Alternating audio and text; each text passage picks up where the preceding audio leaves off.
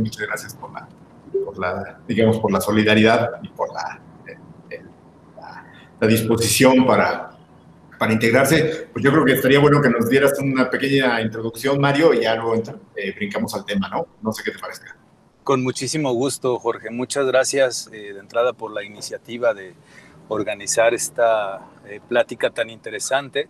Y bueno, pues sobre todo, Hiroshi, muchísimas gracias por tu tiempo.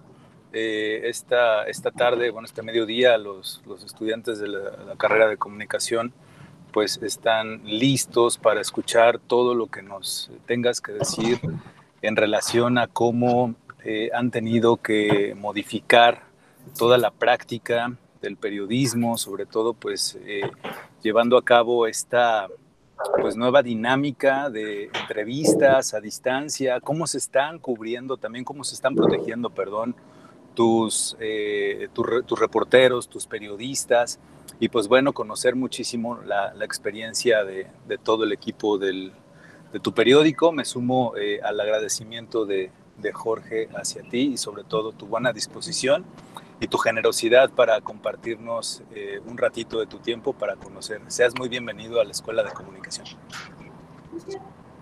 Muchas gracias, Mario. Muchas gracias, Jorge. Muy buenos, muy buenos días. Eh, les, les platico, yo eh, estoy a cargo de la edición del periódico El Sol de México, acá en la ciudad, que es uno de los más de 40 periódicos de la Organización Editorial Mexicana. La Organización Editorial Mexicana, como ustedes saben, pues está compuesta por miles de, redactores, miles de reporteros, eh, decenas de editores, decenas de directivos que están generando información en todo el país. Eh, son alrededor de 43, son 43 periódicos los que tiene el grupo en todo el país eh, y prácticamente si les toca conocer algunos estados en provincia, pues prácticamente los diarios de la cadena son los que controlan. Es la única cadena que realmente se puede jactar de ser una cadena nacional de periódicos y yo estoy a cargo de generar la información prácticamente del centro y de los asuntos especiales que, se publican en, la organización. Eh, el tema, pues, eh, lo que me habían eh, comentado que queríamos platicar en esta ocasión era precisamente eso que estaba eh, mencionando Mario, cómo, cómo se ha modificado la práctica de, trabajo del periodismo, eh, de las redacciones a partir de, del COVID, a partir de todo lo que estamos viviendo. Eh, yo lo, que les diría es que prácticamente pasamos a la digitalización de, un día para otro. Dentro de la Organización Editorial Mexicana, como en muchos grupos editoriales, pues eh, se utiliza eh, la mejor tecnología, todo el tiempo se está hablando, se está hablando de ello. Eh, hay algunos periódicos que todavía siguen trabajando, que como decimos, artesanalmente, prácticamente de una computadora, este, se genera el periódico, se pasa el texto al diseñador, el diseñador lo arma, y luego te lo vuelve a pasar este, a la computadora, a lo mejor este, por internet, y se arma, luego se imprime, se pega y se revisa. Ese es como el trabajo artesanal que siguen haciendo muchos periódicos. Pero hay, hay muchos periódicos, como los periódicos de la Organización Editorial Mexicana, por ejemplo, este, los periódicos de Excelsior, eh, El Heraldo de México, que utilizan este, una tecnología sofisticada de edición. Son paquetes que utilizan periódicos como New York Times, como Globo de Brasil, la cadena de diarios del USA Today, eh, y sirven un poco para estar trabajando a distancia, para estar revisando todas las planas eh, eh, en algún momento desde cualquier punto del mundo, desde cualquier dispositivo. Y también funciona para trabajar simultáneamente el diseño y la edición. Entonces, esa tecnología que es muy cara y que en algún momento se invirtió, eh, Excelsior prácticamente desde el relanzamiento, el Heraldo ahora que acaba de salir, y la OEM tendrá yo creo que unos cuatro años que comenzó con este sistema. Este, este sistema, el de la OEM, se llama CCI, el sistema del Heraldo y, del, y de, Excelsior se llama K, 4 Son sistemas que prácticamente lo que permiten es eh, estar trabajando a distancia y, tener todo el control de la edición a distancia. Eso es lo que en algún momento se planteaba como el trabajo ideal para los editores, que si de pronto un editor está en, estamos, eh, eh, digamos, me toca trabajar en casa o no puedo salir de casa o estoy de viaje, pueda tomar el, teléfono celular, me meto con una clave y, sé cómo se están armando las planas y puedo modificar las planas a distancia. El trabajo de los reporteros supuestamente tiene que, funcionar igual. Eh, de pronto tendrían que, comenzar los reporteros a llenar su, su información con los espacios que ya están designados dentro del sistema, a escribir, a poner las cabezas y ya queda prácticamente, lista la, plana a distancia. No necesariamente hay que verlos y con procesos de cierre y horarios muy marcados. Eh, al final, eso era como la parte, la parte teórica por la que se hacía la inversión en este tipo de sistemas.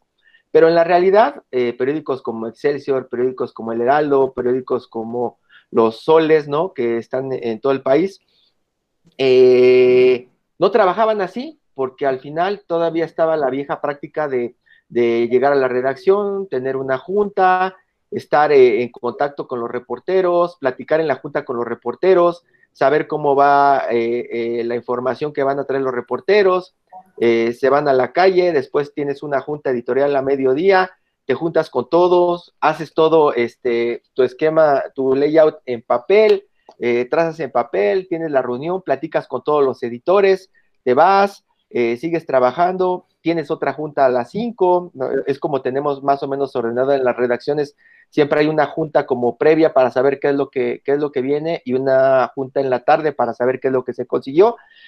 Y entonces al final todo es eh, contacto humano 24/7, eh, todo el tiempo tienes que estar trabajando.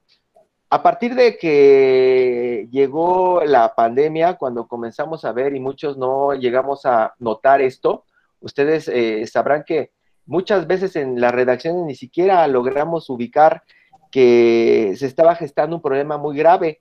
Las noticias internacionales que nos llegaban y las, páginas internacionales estaban cubriéndolo como notas breves en algún momento. Salía como breve la información que se estaba gestando desde China o desde Europa. Y al final, en las redacciones, como en muchos trabajos, no se lo estaban tomando eh, muy en serio. Eh, al final, como ya hemos tenido la experiencia y tuvimos la experiencia de vivir lo que pasó en algún momento con el H1N1, pues sabíamos que esto podía ser más delicado. Eh, y de inmediato, antes de que fueran las alertas, eh, antes de que se tomaran algunas, este, pues, previsiones del lado de gobierno o del lado de la Secretaría del Trabajo o del lado de la parte de la institución de la Organización Editorial Mexicana, eh, pues decidimos eh, decirle a toda la redacción, porque es una redacción grande, es una redacción vieja, que pues se fueran a trabajar a sus casas, que se fueran a trabajar desde sus casas y que la gente, secretarias, este, algunos este, eh, trabajadores de redacción que no eran indispensables, pues que se fueran igual y que regresaran hasta nuevo aviso un par de semanas antes de que comenzara todo el anuncio y que se lanzaran las alertas para que no estuviera la gente en las redacciones, ya eh, eh, todos, los, todos los reporteros, diseñadores, fotógrafos, ilustradores, este, eh, gente, de, gente de asistencia ahí en la redacción, ya estaba en su casa. Fue difícil comenzar a hacer ese cambio de la noche a la mañana, les decía, porque mm, tal vez eh, les suene curioso les suene tonto, pero a, mí me, sonaba así en ese momento. Había reporteros que me decían, yo no me puedo ir a trabajar a mi casa porque no tengo computadora. O de pronto había fotógrafos que decían, es que yo no me puedo ir a mi casa porque eh, no tengo internet y no puedo mandar. O de pronto había reporteros que, bueno, tengo reporteros trabajando eh, en el equipo que llevan más de 50 años trabajando como reporteros y de pronto decían, yo no sé usar WhatsApp y yo tengo que venir a verte porque necesito estar platicando contigo qué es lo que traigo. porque no me siento seguro de estarlo todo transmitiendo a través del teléfono, porque así prácticamente decían, ni lo sé usar. O gente de diseño que también decían, yo no tengo computadora en mi casa, no tengo internet en mi casa. Y entonces, pues fue un trabajo de comenzar a, gestionar permisos para que los diseñadores, por ejemplo, que son los que utilizan las computadoras supuestamente más potentes en nube, se fueran, a, se fueran con el equipo a su casa y trabajaran desde casa con una buena conexión de internet los reporteros que se acostumbraran a, estar mandando y a trabajar eh, con WhatsApp o con los canales de, Google, con los correos de Google institucionales, este, a tener juntas a distancia como la tenemos en este momento, como estamos platicando en este momento. Eh, los fotógrafos que se acostumbraran a que se acostumbraran a hacer trabajo desde la calle y que pagaran por su internet para mandar en algún momento la, las fotos, la información. Y fue un trabajo prácticamente como de reeducación digital. Nos mudamos a, la parte digital de golpe, totalmente. Además de todo, eh, muchos entendieron que, que digital, digital primero es más importante que papel. Es una de las transiciones que se han estado haciendo dentro de las redacciones. Siempre hemos estado hablando dentro de la redacción que eh, Digital First es como la tendencia que vamos a tener en algún momento porque si desaparece el papel o el papel eh, nadie lo quiere, pues nosotros tenemos que generar nuevos canales para llegar con nuestros lectores y para seguir informando y para seguir pues haciendo uso de las herramientas de nuestro oficio. Eh, al final también entendieron muchos de los que, por ejemplo, había reporteros que no mandaban notas para internet, entendieron que el impacto de sus notas en Internet es más grande que en papel. Muchos se guardaban la información para tenerla al otro día impresa en papel y al final pues se moría su información. Ellos no entendían por qué de pronto yo no les publicaba nada a muchos. Yo les decía, pues es que esa información ya salió en la tarde ayer, ya es información vieja y no funciona para el impreso. Entonces, en general, fue una transición a digital inmediata y fue una transición brusca a, digital. Eh, la digitalización de, la redacción fue este, obligatoria. Todo el mundo está trabajando en este momento a distancia y solamente eh, el gran problema que estamos enfrentando en este momento tiene que ver con entregas o con el control de entregas, porque mucha gente dentro de, dentro de este ritmo de trabajo, la gente que no se ha eh, se, ha, logrado adaptar a, este, a este formato de trabajo a distancia, pues este, están tronando, están prácticamente diciendo que no pueden continuar así, que algunos dicen que el periodismo no es lo suyo, que no le, entienden a esto que está sucediendo y, están así como, como están este, eh, solicitando más información los lectores, hay muchos reporteros que están tirando la toalla en este momento. Creo que eh, es el momento que se está viviendo también en términos económicos más difíciles para los medios en muchos años. Eh, se ha comenzado a generar pues prácticamente un problema económico mayor en donde ustedes lo están viendo. Muchos de los medios no están encontrando ya eh, su razón de ser dentro de todo este ecosistema de medios en el país y los medios impresos principalmente están tronando rápidamente a partir de estos cambios a, digital. Muchos periódicos se están dando cuenta, no sé si lo están viendo ahora ustedes, eh, tienen el problema de que no tienen información exclusiva, información propia, quieren salir al otro día en impreso con la misma información que ya se estuvo eh, pues revolcando todo el día en digital y allí están viendo ya un impacto también en el tema de, ventas. Eh, eh, prácticamente, y, para resumir y para, para si quieren, eh, platicamos de, otro tema dentro de esto, eh, pasamos a la digitalización de manera brusca y hay gente que se adaptó inmediatamente y gente que, que de plano está entendiendo que, que, esta nueva forma de trabajar en las redacciones no les, no les conviene para lo, que, para lo que están buscando, ¿no?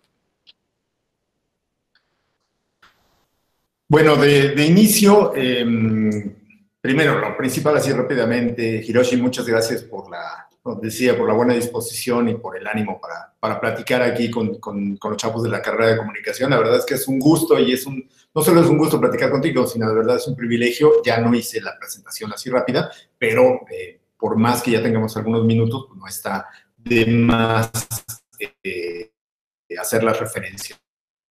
¿no? Hiroshi, pesar de su juvencia, no solo como generador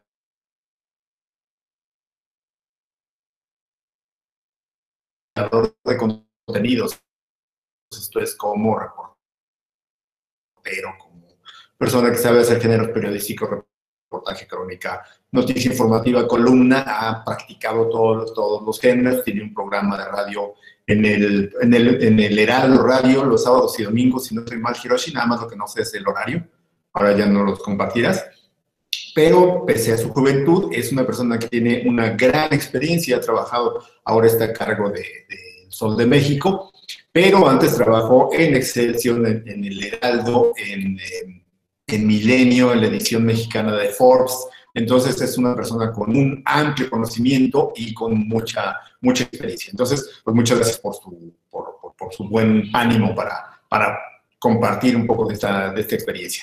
La idea es que pues, se haga un diálogo aquí con los, con los alumnos de la, de la carrera de comunicación y un poco para, para introducir y con esto, haciendo referencia a esto que mencionaste, Hiroshi, eh, quizá pudiéramos iniciar con esta pregunta voy a, me, voy a apropiar del micrófono y pues, me, voy a, este, voy a aprovechar un poquito. Entonces, eh, yo lo, que te plantearía es, la pregunta sería, con, con esto que comentabas al inicio, si eh, lo que nos dices es si ustedes se adelantaron y demás, cuando no había información muy clara, pues me parece que ustedes hicieron lo que... ¿Crees que esta, que esa sea una de las enseñanzas de la pandemia, no solo para los periodistas, sino en general para la sociedad? La de eh, buscar más información y tomar iniciativas antes que esperar a las órdenes o a las, eh, a, las sugerencias, a las orientaciones oficiales?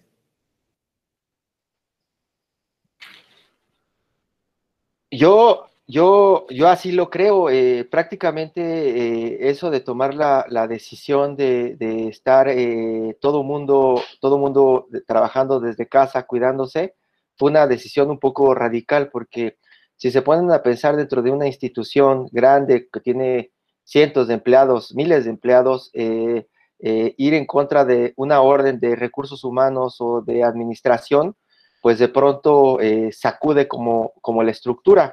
En este caso, yo le pedí uno a uno de las personas que estaban en la redacción que se fueran a su casa, es más, los regresaba cuando, cuando llegaban porque prácticamente mm, las, las, autoridades eh, pues no van a tomar las órdenes al final que, que, nosotros estamos eh, esperando, ¿no? Si de pronto veíamos que en Europa, en Asia, estaban tomando medidas así de radicales, ¿no? Corea, este, en China, eh, nosotros no entendíamos por qué en, en, nuestro trabajo para arrancar no, no, no sucedía eso, ¿no?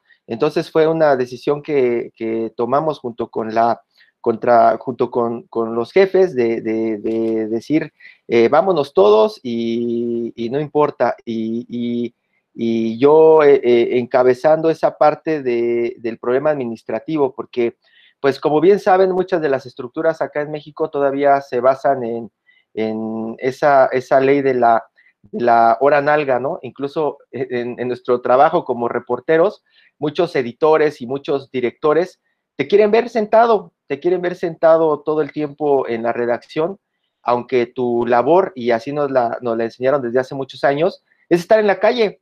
Eh, Jorge, pues no me deja mentir que muchos de nuestros jefes en algún momento, eh, si nos veían en la redacción, nos regañaban, nos decían, ¿y ustedes qué hacen aquí? Ustedes tienen que estar en la calle, ¿Qué están haciendo aquí? ¿Cómo van a traer las noticias? ¿No? Y pasa lo mismo en la redacción. Hay redacciones en donde eh, increíblemente los editores quieren tener a los reporteros sentados cubriendo turnos de ocho horas y, la pregunta allí en una redacción es, pues, ¿qué es lo que van a hacer estos reporteros o qué es lo que van a traer de exclusiva estos reporteros o con quién van a hablar estos reporteros si están sentados todo el día aquí? Ese es uno de los problemas que se tuvieron que romper Y al final, aunque resulte, resulte raro, eh, tener esa información, digámoslo así, privilegiada de primera mano, fue la que ayudó a tomar decisiones y es la que está ayudando en este momento a tomar decisiones. Incluso tuvimos un repunte de lectura a todos los medios durante el inicio de la pandemia, cuando ya comenzó a tomarse en serio, los picos de lectura en digital eran increíbles. Eh, superaban eh, momentos de elecciones o momentos de escándalos o momentos de cambios políticos. El tema de las notas tratando de buscar información para tomar decisiones, que es en donde muchas veces dicen que entramos los periodistas y los periódicos, eh, subió muchísimo. El tema de la gente queriéndose informar por canales eh, serios, más allá de Facebook y Twitter y estas notas de portales que de pronto no tenían eh, comprobada la información, eh, nos ayudó también muchísimo para que la información de los periódicos tradicionales, como todavía los llamamos, pues eh, repuntara muchísimo. Y sí, allí se, ustedes lo han visto que hay un rompimiento entre la gente que quiere tomar información que está comprobada, que está reporteada, y la gente que quiere estar eh, asumiendo la información oficial.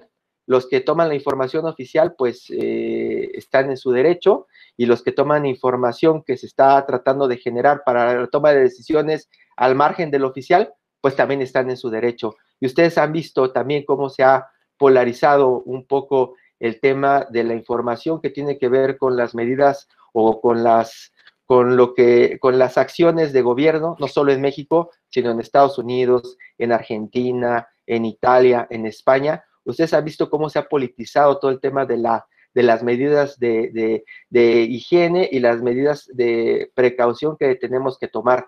Entonces, eh, sí, yo diría, Jorge, que de pronto eh, se, partió, eh, se partió el mundo también, ¿no? Entre la gente que cree que esto sí es serio y la gente que piensa que, no va a pasar nada, ¿no?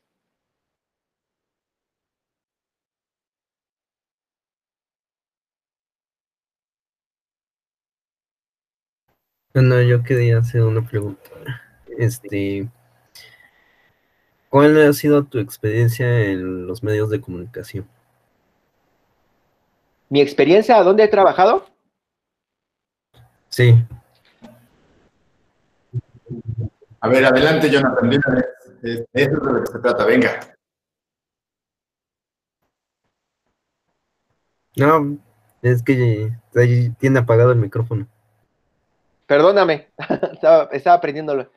He trabajado, he trabajado en, periódicos, casi, casi en todos, te diría, creo que prácticamente no he trabajado en la jornada y ya pasé muchos años trabajando en el Universal, trabajé en Milenio, trabajé en Excelsior, trabajé en, en, el Heraldo, trabajé en 24 horas, trabajé eh, eh, pues en muchos. Eh, y en revistas he trabajado en muchas revistas, he estado, como decía Jorge, en, en Forbes en español, he trabajado aquí en México, he trabajado en Estados Unidos, he trabajado para revistas eh, de todas. En este momento, por ejemplo, sigo colaborando para, Forbes y escribo una columna también para la revista Playboy. Y tengo programa de radio en el Heraldo, eh, en ABC Radio y el Rock 101. Eh, hacía colaboraciones hasta antes de la pandemia en TV Azteca y, prácticamente eh, eh, agarro, agarro todo, todos los trabajos. Eh, me, gusta mucho experimentar con distintas plataformas y me gusta de pronto sentirme todavía con la capacidad de tener un encargo o una orden de trabajo y cumplirla a tiempo. Eso, eso es lo que me gusta. Entonces, por eso estoy abierto a colaborar con muchos medios porque eh, si de pronto me encargan un reportaje de negocios en Forbes, lo puedo hacer, o un tema social en Playboy, lo puedo hacer, o si de pronto en Squire me encargan una entrevista o un perfil, lo puedo hacer, o si de algún portal me encargan una entrega, una investigación este, en algún momento pues también la puedo hacer. Eh, pues he trabajado casi en, casi he pasado por, pues, por muchos medios, ¿no?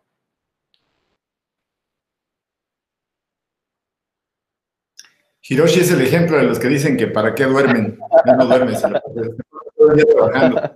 Y de, hecho, se ha pasado como los últimos 20 años de, de su vida, de noche. Entonces, por ese lado también es un ejemplo. A ver, Jorge, Jorge Piña tenía un, comentario que quería hacer, una pregunta. Adelante, Jorge. Ok, gracias.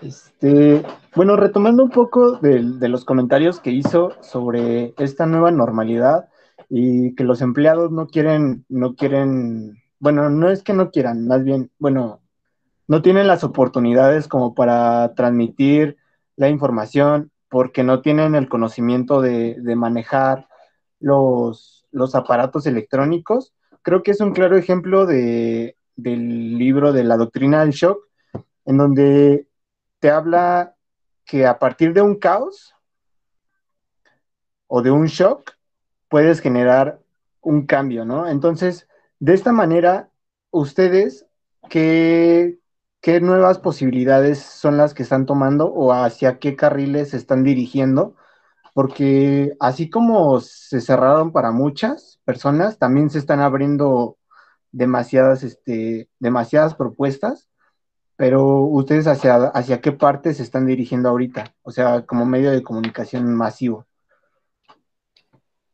Muchas gracias. Sí, como, como, como dices, ¿no? Este, estamos ahorita este, retomando todas, todas esas, esas teorías y esas ideas. Eh, y, y, sí, es como un rompimiento fuerte que nos sirvió para reestructurar, que era lo que queríamos hacer. Es algo, en realidad, que hemos tratado de hacer desde hace muchos años, pero se logró hacer en poco tiempo en este momento. Eh, dentro de los medios, era, lo que les trataba de, contar un poco al inicio, dentro de los medios, siempre hemos estado teorizando o hablando de que en un futuro, cuando no exista el papel, no sabemos qué es lo que va a pasar con la información y con nuestros trabajos. Eh, platicamos también mucho del caso del New York Times en algún momento cuando de ser un generador importante de contenido, un medio como BuzzFeed estaba capitalizando toda la generación de contenido que tenían. Hablamos de las redacciones coreanas como Oh My News, que eran redacciones que en algún momento se planteaban sin papel, una redacción que supuestamente tenía prohibido el uso de papel, ¿no? Que era totalmente digital y en donde estaba castigado tener papeles en la mesa. Bueno, les pongo esos casos porque era como la teoría. Yo llegué a estar eh, en, en, la redacción de Oh My News hace 10 años y recuerdo que la quise conocer porque era, era el futuro de las redacciones. Llegué a Corea y lo primero que hice fue meterme a la redacción de Oh My News y la sorpresa que me llevé fue que los escritorios de los reporteros eran igual a los escritorios de cualquier reportero de la Ciudad de México o de México, llenos de papeles, este, con una computadora con problemas de conexión eh, y siendo Corea, ¿no? Hace 10 o poco más, poco más años. Siempre estamos hablando de cómo va a ser el modelo ideal de, trabajo de las redacciones. Las, redacciones que están pensando en el futuro, como lo que les decía, de, los sistemas, están invirtiendo en sistemas de tecnología, pensando en lo que va a pasar en el futuro, de lo que va a pasar en algunos años, como está sucediendo, decimos, en el New York Times, lo que está pasando en Uglobo. Eh, siempre estamos trabajando hacia allá. Eh, Uglobo es uno de los modelos, igual que La Nación, de cómo se está digitalizando una redacción en este momento. Yo, por ejemplo, estuve, y, les cuento, el año pasado me tocó estar eh, eh, tomando unos talleres eh, en Brasil, en Uglobo, precisamente para conocer cómo se digitalizó la redacción. Es una redacción también de cientos de, cientos de personas que, que de pronto tiene reporteros que entienden el Digital First. Es una redacción que tiene siete editores 24/7 que se van turnando en un, en un ciclo de información cuya prioridad es publicar todo en, eh, Internet antes que nadie y, muy bien trabajado. Y tiene un equipo de reporteros que no han sabido adaptarse, pero suponiendo que son 100 reporteros en la redacción trabajando en la tarde o en la tarde-noche o todo el día, los 24/7, habrá 10 reporteros que no han entendido el modelo y son como los que se están extinguiendo dentro de la redacción. Hacia donde va la redacción es hacia el digital first totalmente y hacia usar el contenido en todas las plataformas más allá del papel. Ya no importa, y es lo que tienen que entender los reporteros y es lo que tienen que entender los editores, ya no importa tanto salir en papel al otro día, es eh, la misma idea que tiene el New York Times. Eh, ven que el New York Times, su, su logo es All the News That Fit to Print, que es como todas las noticias que valga la pena, más o menos así, ¿no? Todas las noticias que valga la pena publicar. Pero antes, el New York Times, ustedes han visto que tiene prácticas que a veces no nos explicábamos por qué. De pronto veíamos que traía una exclusiva al New York Times y la publicaba a las 7 de la noche un día antes y generaba prácticamente una agenda y un pico de lectura importante que se reflejaba al otro día. Al otro día tú abrías el periódico y veías la misma historia que habían publicado un día antes, solamente que en papel y no entendíamos por qué tenían ese flujo de soltar la información antes en digital que imprimirla en papel al otro día. El gran cambio y, el gran miedo que, que, se perdió en este momento es que los reporteros y los editores podemos estar trabajando 100% para digital, entendiendo que va a tener mayor impacto que esperar la noticia, guardarla para sacarla el otro día en papel. El canal papel se acabó de golpe en algún momento porque incluso, acuérdense, hay muchas casas todavía en donde no aceptan el periódico. A nosotros nos pasaba que no querían el papel porque muchas personas todavía tienen miedo de, tienen miedo de, este, de recibir, ¿no? Tienes, tienes tu periódico y dicen, este, no lo quiero porque qué tal si me contagio. Hubo grandes campañas de los periódicos por decir que no te iba a pasar nada con, el papel periódico si llegaba a tu casa o si lo comprabas, que no te iba a transmitir ninguna, ninguna enfermedad. Y entonces, dentro de este shock, lo que entendimos de golpe es que no necesariamente y no es obligatorio que los reporteros estén en la redacción. Es más, eh, se cumple esa regla de que los reporteros tienen que estar en la calle todo el tiempo y no pasa nada. Muchos editores y muchos directores lo entendieron, que era uno de los problemas que decían, oye, te quiero ver, no te veo, ¿dónde estás? ¿Estás trabajando? Estoy trabajando, ahí está el resultado de mi trabajo, ¿no? No necesitas verme sentado para que creas que tengo que cumplir con un horario laboral de reloj. Nos dio, nos dio esa libertad un poco para hacer un poco como, como freelance, ¿no? Para estar trabajando como freelance en algún momento. Otra de las cosas que nos dio fue esa, ese entendimiento a muchos, no a todos, es lo que les digo, que hay como una especie en extinción todavía en las redacciones, a muchos, de que digital es primero y que no importa la plataforma, lo que importa es el contenido, tener el mejor contenido y que se vaya por la plataforma que sea. Y también el uso de las herramientas, eh, las herramientas digitales y la computadora, creo que se entendió un poco más porque ustedes no lo van a creer, pero así como les digo, hay hay columnistas todavía que no saben usar una computadora. Hay editores que nunca han usado el sistema que tienen este sofisticado, que nada más dictan órdenes con la gente que tienen alrededor. Y eso pues está mal. Muchos entendieron que, muchos editores entendieron y muchos reporteros entendieron que a veces eh, lo que hacían lo estaban haciendo mal porque no era, no era como la ruta hacia donde iban los periódicos o hacia donde iban estas redacciones o, centros de generación de contenidos, ¿no? No sé si, si, estuvo claro o, te dejé con más dudas con, la parte del trabajo. No, creo que bueno, sí va bien. o sea, porque, porque a lo que me refería era, por ejemplo, este, este tipo de personas que se están separando hacia dónde, hacia dónde se supone que van a migrar o hacia dónde se supone que están migrando. Pero pues es esta parte de, la libertad y de tener un mejor, este, un mejor control de, las redes, ¿no? O sea, la información ya puede llegar más rápido y con un mayor impacto a como la veíamos antes, que solamente la veíamos en, en las mañanas con un periódico y a mediodía ya tal vez se había olvidado o al siguiente día, ¿no? O sea, ya las noticias mueren muy rápido. Y ahorita las noticias tienen un poco más, más, más de vida por esta, esta libertad y este, este método de, convertir, de convertirlo o migrarlo a, lo digital, ¿no? Pues eh, En realidad es, es, eh, es no, no, no, perder este, plataformas, es la forma de llegar. Ya, ya, no, ya no importa este, el papel, sino eh, antes, eh, como dices, antes los lectores o la gente que quería informarse tenía que recurrir a su medio de información directo, papel, revista o lo que fuera su programa de radio para, para informarse. Tenía que, tenía, que, tenía que hacerlo casi automáticamente, ¿no? Y ahora, con todas las opciones que tiene, puede tomar cualquier opción. Entonces, el gran problema que tenemos ahorita es hacerle llegar esa información. ¿Por qué canal eh, le llegamos a, nuestros, a, nuestros, a nuestros lectores, no? ¿Cómo, cómo estamos presentes eh, eh, en su vida y cómo le damos relevancia a la información que estamos, estamos generando?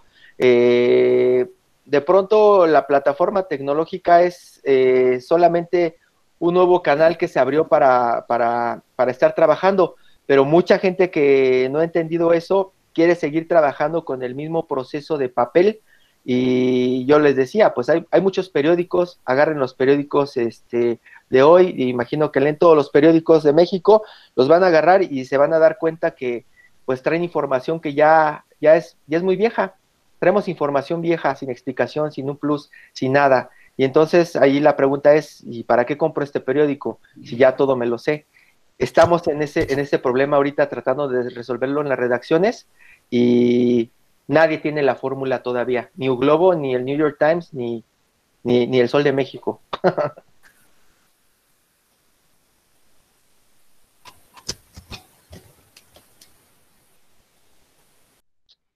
sí, José. Hola, ¿qué tal? ¿Cómo estás, Hiroshi? Eh, hola, hola. Yo quisiera hacerte una pregunta. Eh, bueno, y tiene que eh, tiene relación a lo que dijo Alejandro. Pues no solamente con la pandemia, en los últimos años, pues ves que se han digitalizado los medios y no solo se han digitalizado, sino que han nacido nuevos medios digitales, ¿no?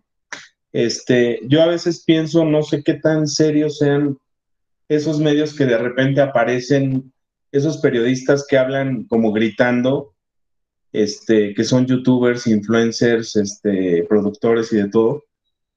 Y, veo esta tendencia de, los, de los medios tradicionales serios con muchos años y estos, estos eh, nuevos medios digitales que de repente aparecieron hace un año, ¿no?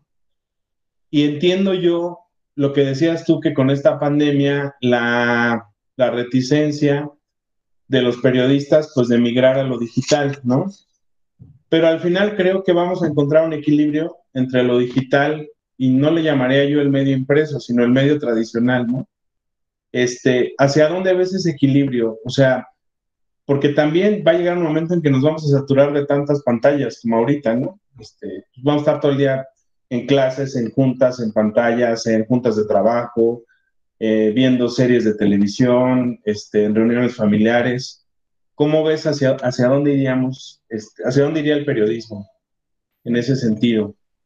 El periodismo eh, en este momento está viviendo una época muy buena, precisamente por todo lo que está sucediendo. Se está replanteando todo el trabajo que estamos haciendo en las redacciones y el mismo rol del reportero, el mismo rol del periodista se está eh, redefiniendo como dices bien, se abren todos los canales y se abren un montón de opciones para, informarse de la gente.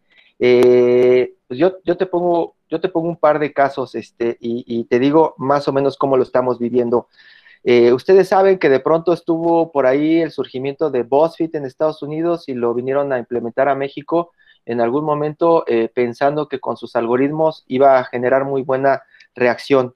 Eh, está el caso de BuzzFeed, está el caso de, Vice, por ejemplo, que en algún momento también con el éxito que tuvo desde, desde, desde eh, el norte de Estados Unidos, este, comenzó a generar un impacto global y lo vino a hacer a México también en su momento. Está el caso de este medio que se llama Cultura Colectiva en algún momento, que también empezó a hacer cosas y que era pues récord de lectura este, eh, grande. Está este otro medio, este, bueno, te puedo mencionar un, Sopitas, por ejemplo, ¿no? Eh, otro medio que estaba presente, yo creo que en todos los teléfonos celulares, y mucha gente se informaba por Sopitas. Eh, el problema que tienen todos esos medios y que es eh, la ventaja para nosotros es que no están hechos por reporteros serios o reporteros de verdad o gente formada en redacciones o gente con un poco de teoría eh, en la escuela, ¿no? Este, que entiendan un poco las reglas básicas del oficio o que entiendan un poco de teoría de comunicación o que tengan lecturas de pronto para tener un contexto de lo que estamos haciendo en este momento, ¿no? Eh, y te lo digo así porque lo sé, los conozco y los conozco. Te pongo el caso de Vice, por ejemplo, ¿no? El caso de Vice lo, trajo un amigo que se llama Eduardo Valenzuela. Él, eh, vivía eh, en Arizona, se le ofrecieron la marca en una fiesta, la compró, se la trajo a México y comenzó a trabajar. Él comenzó a hacerlo un éxito por el tema de las fiestas y por replicar este, notas eh, que tenían de algunas otras partes y en algún momento le quiso dar seriedad y ya allí este, comenzó a hacer una, redacción ya con, reportajes serios, ¿no? Porque de todo lo que hablaban era de, drogas, ¿no? O, unos ángulos este, de información que pues la gente incluso se aburrió en, cierto momento ya de tanta estupidez, ¿no? Ellos comenzaron a tratar de hacer algo serio con, el portal. Eh, lo compró Vice en Estados Unidos cuando fue el replanteamiento que tenían eh, de, de, de, de, los dueños, porque vendieron el portal en algún momento por mucho dinero, le recompraron las acciones, se los dejó y quisieron imponer la fórmula de Vice en Estados Unidos de replicar información, replicar información, y Vice ya, ya se cayó, ya no, ya no sirve. Eh, en algún momento los de BuzzFeed, les digo, eh, pensaban que con sus algoritmos y sus listas de estupideces iban a hacer algo importante en el país. Contrataron a un cuate que, como dices tú, gritaba en radio estupideces, pensando que lo podía hacer viral también rápidamente. Y en algún momento trataron de conseguir gente seria de las redacciones que les pudiera dar rumbo para generar contenido de calidad y pues no lo consiguieron. Se, murieron en el intento gastando muchísimo dinero este, para su lanzamiento. Los, los cuates de cultura colectiva también estaban trabajando con algoritmos, eh, tomaban una nota de reforma del Sol de México, del Universal, y la hacían viral eh, y, respondía directamente eh, a tener números para Facebook o tener números en Twitter, tener números en Analytics para dar una buena respuesta de pauta digital para todos sus anunciantes. Básicamente era lo que estaban haciendo. En algún momento también eh, estuvieron buscando a un director de noticias para que le diera seriedad a la información que estaban generando. porque lo que todos esos medios y muchos medios están dando cuenta, muchos medios digitales principalmente que creyeron que replicando información iban a poder sobrevivir para siempre, es que eh, tienen que tener gente adentro que tenga pues esta, esta mirada de periodista, esta mirada de reportero, que les pueda generar contenidos exclusivos, porque replicando información pueden tener, eh, pues sí, muchas visitas y mucho tráfico, pero la gente y las agencias de medios ya se dieron cuenta que pues no necesariamente eso es lo que eso es lo que necesita para estar bien informados. Por eso te digo, en este momento estamos eh, eh, pues eh, viviendo un gran momento los reporteros porque se están dando cuenta muchos dueños de medios que les hacemos falta para generar esos contenidos. Y la gente, pues la gente no es tonta, eh, cuando lo que les decía, viene este tema de la pandemia, regresan a los medios tradicionales para informarse, porque pues no es lo mismo que te diga sopitas que no te va a pasar nada a que te lo diga un medio tradicional, ¿no? Eh, la gente pues ya eh, confiamos en ello, se está dando cuenta de dónde radica la diferencia entre los medios tradicionales o serios y los medios que pues están haciendo una una gran colección de clics solamente, ¿no? Eh, no sé si, si, si, si me expliqué. Perdón, sí, muchas gracias. Gracias. Nada más un comentario, como un paréntesis. Este, creo que la gente se, se deja o se guía más porque estos medios tradicionales tienen un cierto respaldo ya de... Para las preguntas que tenemos ahí eh, pendientes, eh, Eduardo Campo... Eh...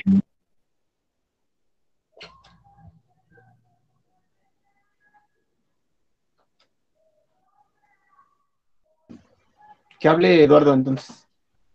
No, sí, ahorita ya ya le pregunto.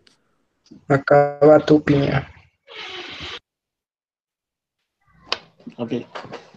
Este, creo que, bueno, retomando, creo que se guían más. A ver, Eduardo. Que acabe Piña y ya después le... Eduardo, a, a ver, Alejandro, dejemos, dejemos la- la- el orden que teníamos, ¿no? A ver que, que Eduardo plantee su pregunta y si nos queda espacio, porque también estamos aquí restringidos por, la- por el, por el tiempo del invitado, entonces ya regresamos con otros, con otros comentarios, ¿no? Entonces, así como íbamos en el orden, Eduardo, vamos con tu, con tu comentario, con tu pregunta y luego eh, seguimos con los, con los demás. Bueno, lo que... Bueno, hola primero. Este, quería preguntarle que cómo estamos viviendo la economía en el país y ahora todo lo que se está viviendo, este, cómo le está afectando a los periódicos, cómo se lo están llevando ustedes para poder pagarle a, a los, a los periodistas, cómo, cómo están llevando toda esta parte de la economía que se está viviendo en el país. La economía, eh, y era lo que platicaba, está afectando muchísimo la situación económica a los medios. Eh, eh, rápidamente, por poner un ejemplo, el tema de los periódicos eh, tiene que ver con papel. El papel eh, no se compra en México, el papel por lo general es importado. El papel viene de Canadá, de hasta de China en algunos casos, ¿no? y el papel pues sube porque está contratado en dólares, se paga en dólares.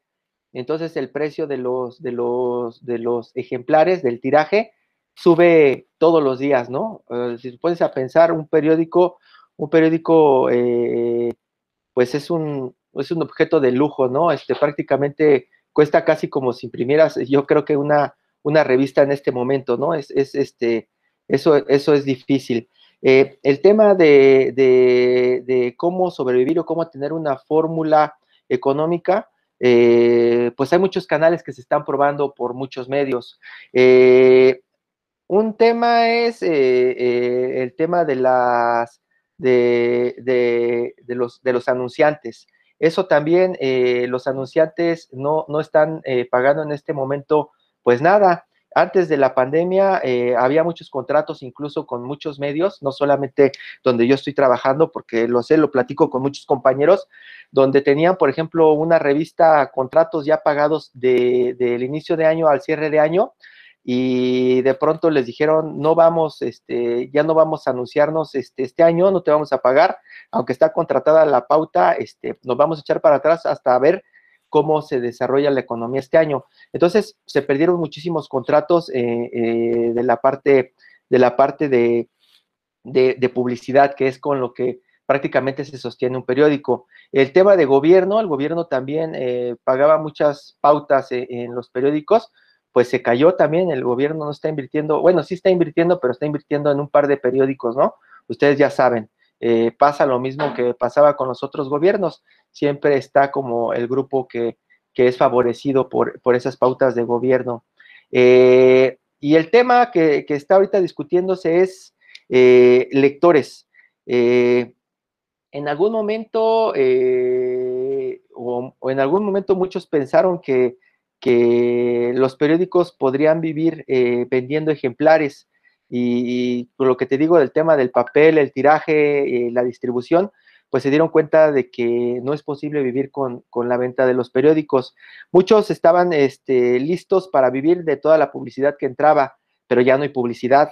Muchos estaban dispuestos a vivir con los convenios que tenían de gobierno, pero ya no hay convenios de gobierno. Entonces, ahorita todos los periódicos lo que están tratando de hacer es eh, tener lectores eh, y la única forma de tener lectores y vender esos lectores es por internet con los modelos que tenemos de, de digital y hay, hay varias formas de, de, de, vender a los lectores. Una es eh, eh, teniendo como suscriptores premium a tu contenido, tener una especie de paywall, que es como hacen muchos periódicos, este New York Times, que de pronto empiezas a leer unas noticias y de pronto te dice, ya te ya, ya, ya consumiste las 10 noticias gratis que podías tener.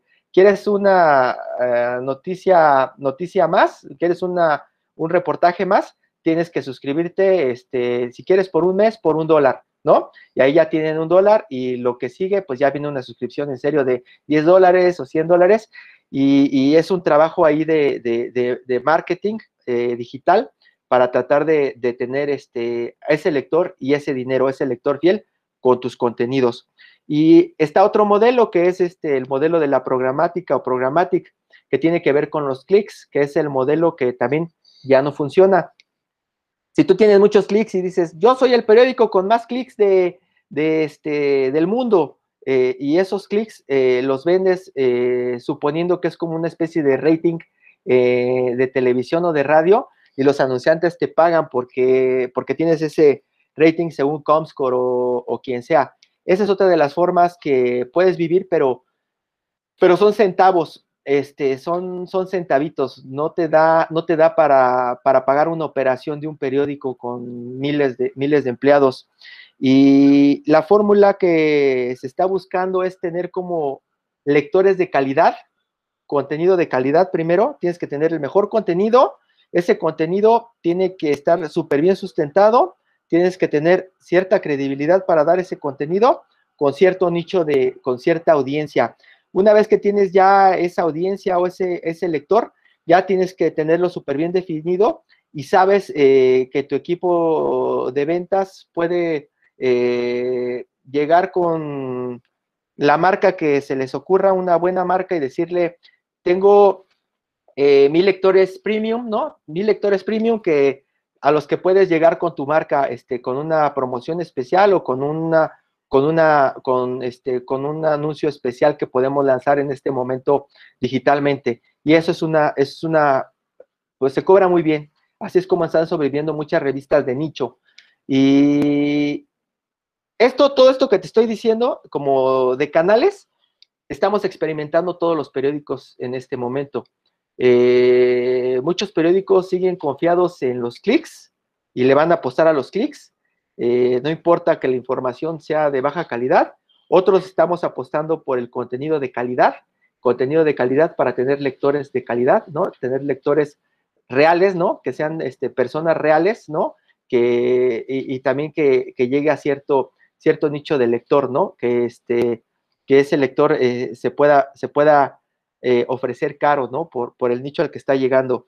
Y también eh, la parte de publicidad digital ya enfocada, este, enfocada en esto, en esto, en esto que estamos platicando.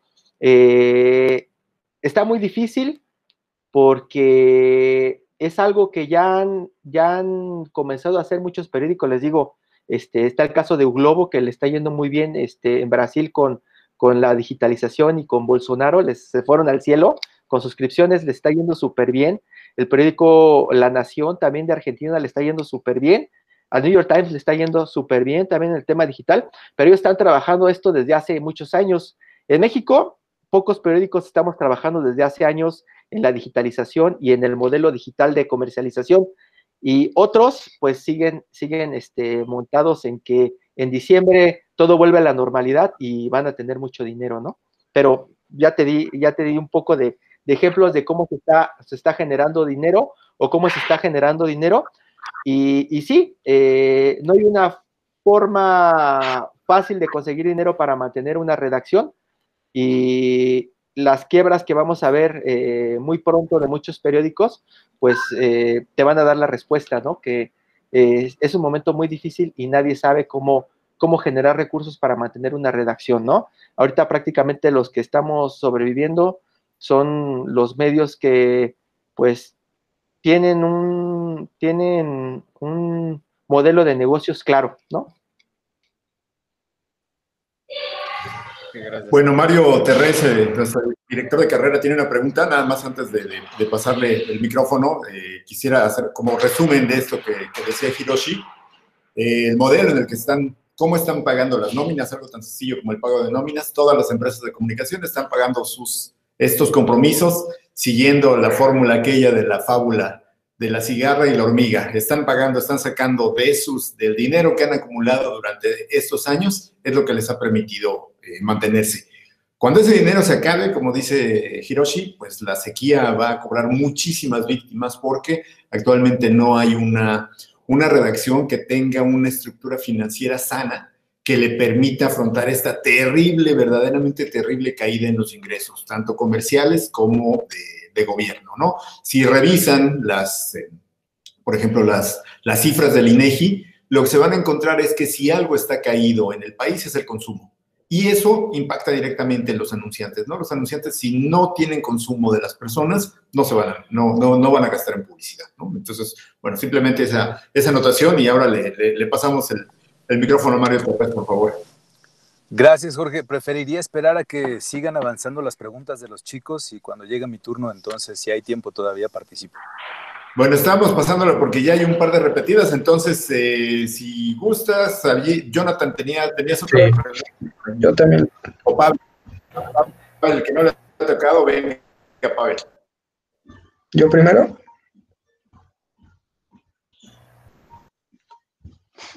Creo que funciona.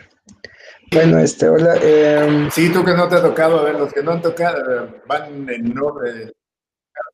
Bueno, mi pregunta es, este, tú, tú como ya con toda la experiencia que tienes y con, todo lo que ya has vivido, como, ¿qué nos aconsejarías, ya sabiendo que ahorita como estos medios como el periódico no están bien con una base buena económicamente, pero ¿cómo no? O sea, ¿tú qué nos dirías si nos queremos dedicar a esto? ¿Qué nos aconsejarías en un futuro? Ya que está pasando todo esto en la cuarentena, que no están bien posicionados económicamente, que también hay medios más este, de comunicación digitales. No sé, ¿tú qué nos dirías?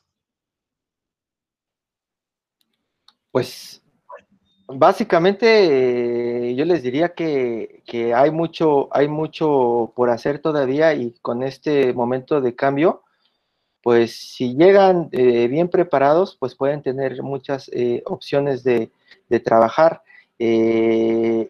depende mucho también cuál es su expectativa de vida, porque de por sí hace más de dos, tres décadas nos decían que, que si querías vivir del periodismo, pues te iba a ir mal, ¿no? Que le ibas a, le ibas a sufrir y, eso es verdad. Y en este momento, pues yo te diría que, es mucho de, vocación, ¿no? Este, si sí quieres este, eh, vivir del periodismo, pues intentarlo, ¿no? Intentarlo y, llegar a la redacción con, humildad, porque básicamente mucha gente llega a las redacciones eh, exigiendo o con la mano por delante pidiendo dinero antes de enseñar qué es lo que saben hacer, ¿no? Eh, yo te diría llegar con mucha humildad a una redacción porque en primer lugar vas a llegar a, aprender más en la redacción de lo que puedes tal vez aprender en, las aulas, ¿no?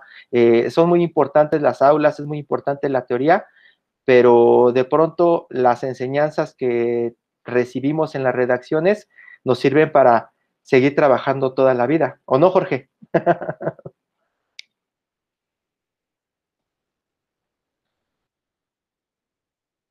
Ya te iba a decir que no nos espantes a la gente que diciéndole que, que, las aulas no, no, nada.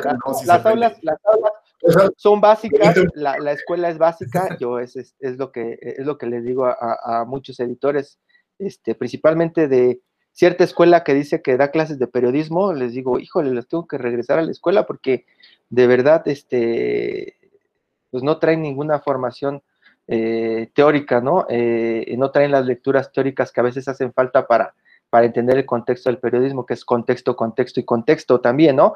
Pero eh, yo te diría eso, que si tienes ganas de trabajar en, generando contenido, pues que, lo hagas, ¿no? Este, ¿Cómo vas a saber? Pues, pues probando, ¿no? y, y, y pues tienes que llegar te digo, con esa humildad, porque sí, realmente eh, acercarte a una redacción es acercarte, es meterte como una, eh, en algunos casos como cápsulas eh, en el pasado, ¿no? No, es, no son tan sofisticadas como, como pensamos y tampoco el trabajo del reportero es como lo pintan en las películas, eso, eso, eso, eso es ficción, ¿no? Son, son, son películas, ¿no? Y yo, yo, yo, te, yo te diría eso, ¿no? Este, si, si quieres hacer esto, pues, pues te vas a acercar y si no, eh, pues te vas a quedar en el intento y ya encontrarás algo, algo mejor que hacer. En este momento eh, eh, hay mucha demanda de gente que quiera trabajar, que sepa redactar, que tenga intenciones de salir a la calle a buscar información, de platicar con la gente, gente que lea, gente que todavía tome los periódicos y va a vivir de esto, gente que tenga curiosidad. todo eso hace mucha falta en las redacciones, hace muchísima falta, de verdad no saben lo difícil que es encontrar reporteros que tengan ganas de hacer su trabajo y que se apasionen por salir a la calle, se apasionen por una noticia, por verla publicada, por sacarla antes que nadie, se apasionen por conseguir una entrevista eh, importante, una exclusiva, se apasionen eh, por hacerlo y que y, eso, eso todas las redacciones lo están pidiendo y créanme, eh, el gran problema es que no llega gente así, no llega gente apasionada por esto. Entonces, si no les apasiona, yo, te diría, ¿no? Este, pues no nos hagan perder el tiempo. Si te apasiona, pues sorprendan, ¿no? ¿No? Sorpréndeme, ¿no? Eso es lo que, es lo que te diría. Y, ah, y, había otro, otro, otro, este, otro, otro de nuestros jefes, Jorge, que decía que que el periodismo es una carrera de resistencia. Aquí el que está es... es bien importante esto que dice Hiroshi. Eh, resistencia, ¿no? Este, los que resisten somos los que estamos todavía, ¿verdad, Jorge? Porque es este, es este desgastante, todos los días es un desgaste y todos los días te preguntas si quieres seguir haciendo esto.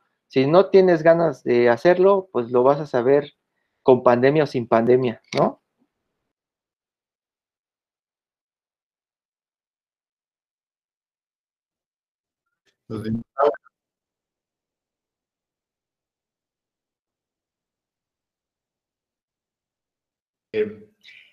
Esta es la peor, la peor crisis que nos ha tocado vivir en muchos años, ¿no? Pero, pero pues de crisis como que ya traemos experiencia en eso, ¿no? Entonces, una situación complicada siempre va a existir. ¿Qué tanta posibilidad tienes de sobrevivir en estas situaciones? Si le macheteaste a la teoría, pero también si sabes editar, si te interesa actualizarte con lo que está sucediendo, si lees noticias, si, em, si te interesa eh, tener el suficiente conocimiento como para, para transmitir información, pues estarás en capacidad de, trabajar, ¿no? La verdad es que eh, la experiencia que nos ha contado Hiroshi es, es no solo cierta porque no la cuenta él, sino en las redacciones lo ves todos los días. Hay gente que tiene muchos años en eh, trabajando en los medios de comunicación y no se ha adaptado a los cambios. Estas situaciones van a obligar a que, pues, a que salgan del panorama, pero precisamente se, necesitará gente nueva acostumbrada a o con la capacidad para pensar ya en una nueva manera de transmitir información. El formato, digamos, los formatos tradicionales, periódico, radio, prensa, pues cada vez irán, eh, se, irán desplazando y lo que quedará son los generadores de contenido, ¿no? Generador que, se transmita en tiempo real en radio, en televisión o en televisión por internet o en, em, o en géneros periodísticos en digital, ¿no? Eh, digo, yo la verdad es que me quedaría aquí con Hiroshi las siguientes tres horas, pero entiendo que está complicado de, tiempo, digo, tiene, tiene cosas que atender dentro del periódico. No sé si tengas chance, Hiroshi, de un par de preguntas más o una para, para concluir. Eh, pues allí sí dependemos de tu, de tu apretada agenda. ¿Cómo andas? Claro que sí, Jorge, si quieren una pregunta, Perfecto. Entonces, bueno, a ver, tenía, bueno, Jonathan ya, ya tenía pregunta, este, no, no, no, no, es por quedar bien con el jefe de la carrera, pero pues no le ha tocado hacer su pregunta. Entonces, yo creo que con la tuya cerraríamos, Mario, pues venga de una vez, ¿no? Gracias, Jorge, Hiroshi, todos. Eh, voy a tratar de ser muy breve y más que una pregunta, un, par de eh, comentarios a, a, lo que nos presenta hoy Hiroshi. Eh, la primera parte, en cuanto a lo que mencionas de la falta de, expertise eh, en, relación al periodismo de las personas que trabajan en medios digitales modernos, podríamos llamarlo así, como Sopitas, Cultura Colectiva, todas las demás que mencionaste. Aquí hay un punto importante, si bien pues los dueños de estos eh, negocios, porque al final del día eso, eso es lo que están eh, buscando monetizar más bien con los contenidos que ellos ofrecen, Sopitas, pues eh, dando a conocer su estilo de vida, que ese es, ese es lo, que, lo que él promueve, el estilo de vida de, de Francisco Alaní Sopitas es lo que promueve en su, en su portal. Y bueno, pues todo lo demás que nos estuviste platicando de los otros. Sin embargo, fíjate, es bien curioso, en cultura colectiva tenemos aproximadamente a cuatro egresados de la carrera de comunicación de la Universidad Marista de hace un par de generaciones que forman parte del equipo de video de cultura colectiva de forma específica. Y bueno, pues son eh, chicos que han hecho una labor importante en cuanto a estar promoviendo, por ejemplo, la lengua de señas eh, y otras, eh, otro tipo de contenidos que al final del día sí son completamente comerciales. Pero bueno, en ese sentido sí, sí hay algunos eh, profesionales que, que, que, trabajan y que están eh, preparados para asumir ese riesgo. Como bien mencionas, pues son eh, personas jóvenes las que tienen la oportunidad de oro en este momento para poder sumarse a las filas de tu periódico. Ah, eh, yo, escucho, escuché muy bien entre líneas el mensaje que decías. Eh, muchos de los colaboradores del periódico incluso están pensando eh, después de 50 años si en verdad se quieren dedicar al periodismo, si en verdad es lo que ellos quieren. Y, y sí, claro porque el periodismo se transformó, o sea, el periodismo ya no es el periodismo que ellos hace 50 años eh, o hace 40 años ejercían de forma muy profesional también, por supuesto, pero que hoy en día requiere de otras habilidades que tienen los veintitantos que están aquí abajo viendo eh, la, la, sesión. Vamos, es, es, una oportunidad de oro para, para ellos. Y al final... Eh, pues no es tan complicado. Me parece que tienen buenos docentes, no nada más por hablar de, Jorge, sino por todo el equipo que, conforma hoy eh, la Escuela de Comunicación. Todos son profesionales y profesionistas muy preocupados por eh, transferirles y, por, hacerles llegar todo este, este cúmulo de información que tienen al, paso del tiempo y de la experiencia y, y, veo con muchísimo agrado y con mucho orgullo para todos los, los, chicos que están presenciando hoy la plática, que están muy entusiasmados. Desde ayer en la plática que tuvimos acerca de los humedales, los veo eh, contentos, los veo emocionados, los veo determinados sobre todo a, a, empezar a hacer cosas y eso me llena de orgullo, me llena muchísimo de alegría. Ya para terminar, eh, otro, otro, punto donde, donde me parece que tiene mucha razón, eh, sí, o sea, el, desplome de, de, la monetización en los sitios fue brutal, ¿no? Yo tengo un sitio que, que monetizaba en ocasiones mil, dos mil pesos diarios. Era una locura. En febrero estábamos monetizando dos mil quinientos, tres mil pesos al día. Era, era de verdad maravilloso. Cuando ocurrió la parte más crítica de la pandemia, monetizábamos 10 pesos al día y estos 10 pesos no alcanzaban para pagar un equipo chiquito. Somos tres personas trabajando. No me imagino la locura de, este, de una redacción tan grande como la tuya, de otros periódicos. Si definitivamente eh, urge que encontremos los que nos dedicamos a la, a la, comunicación en digital, pues que encontremos nuevas formas de monetizar. Me quedo con lo que mencionas acerca de contenido premium, de usuarios premium, sobre todo de crear contenido específico más que ser replicadores de información. Y bueno, pues queda este, este mensaje también para los, los estudiantes y ahí es donde me gustaría que, que, me pudieras comentar algo al respecto. Yo insisto mucho en que eh, todos somos especialistas en algo. Hay, hay, un tema que nos encanta, que nos apasiona, en mi caso son los perros. Eh, en el caso de los demás puede ser la cocina, puede ser eh, el skateboarding, no sé, el, el, tema que cada uno eh, domine, los huertos urbanos, no sé. Siempre he insistido en, la posibilidad de que se especialicen en este tema que les apasiona realmente con todas las herramientas que todos los profesores les compartimos. Va a ser mucho más fácil que puedan, eh, uno, crear su propio medio, porque también de eso creo que se trata hoy, de que ya creemos eh, plataformas propias con, con, personas profesionales y comprometidas en, en, en, ofrecer comunicación real, ¿no? O sea, no, no comunicación falsa. Eh, y bueno, o, o, la otra, que se puedan integrar a filas, como por ejemplo tu periódico, con temas muy particulares y específicos que me imagino debe ser delicioso para ti, eh, el que de repente llegue una propuesta inesperada, de alguien que te propone una locura que una persona de 60 años, pues no, ya, ya no, ya no, porque estaba en otros tiempos, ¿no? Bueno, eso es todo. Muchas gracias por, por tu tiempo y por, por, tu apoyo. Muchísimas gracias. Y sí, eh, nos hace mucha falta gente con ganas como ustedes en las redacciones para renovar y esa sangre nueva que también nos alimenta todos los días.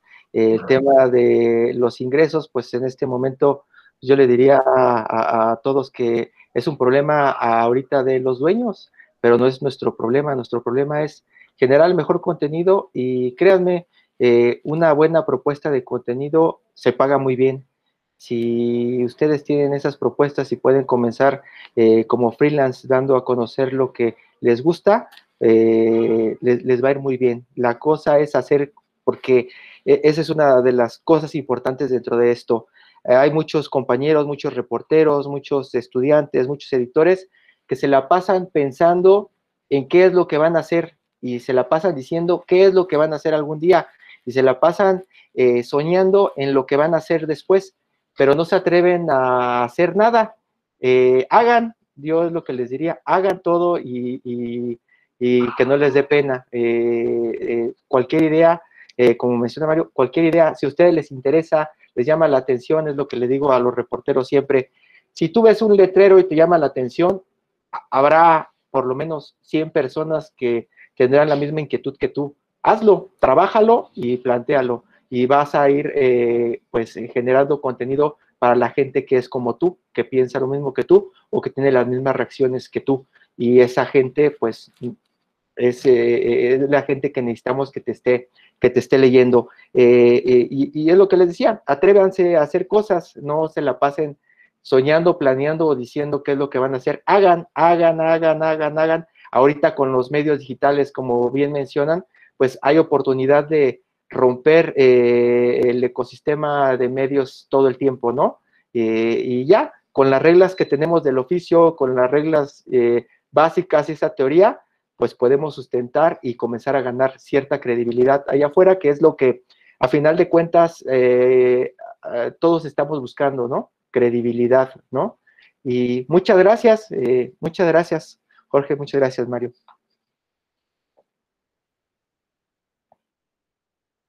Contrario, Hiroshi, muchas gracias y muchas gracias por, por el tiempo y por las experiencias que nos has, que nos has compartido. Seguro se les, ha sembrado inquietudes y también has disipado dudas entre, entre la comunidad, ¿no? Que la verdad es que es, eh, creo que son muy, eh, muy enriquecedoras este tipo de, de, conversaciones porque pues, les presentan una perspectiva de lo que sucede en el día a día del ejercicio profesional, ¿no? Entonces, muchas gracias por el tiempo y por, eh, por, habernos compartido estos, estos conocimientos. Esperamos que, que más adelante tengamos otra, otra oportunidad de, de un enriquecimiento similar, ¿no? Mientras, muchas gracias y pues que estés muy bien, sigue cuidándote en la medida de lo posible y pues estaremos en contacto.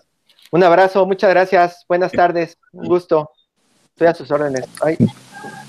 Gracias, gracias, Muchas gracias. Gracias. Gracias. Gracias. Bueno, para los saludos, nos conectamos en el, en, la, en, el, en el sitio de reunión tradicional, por favor. Gracias. Gracias. Gracias.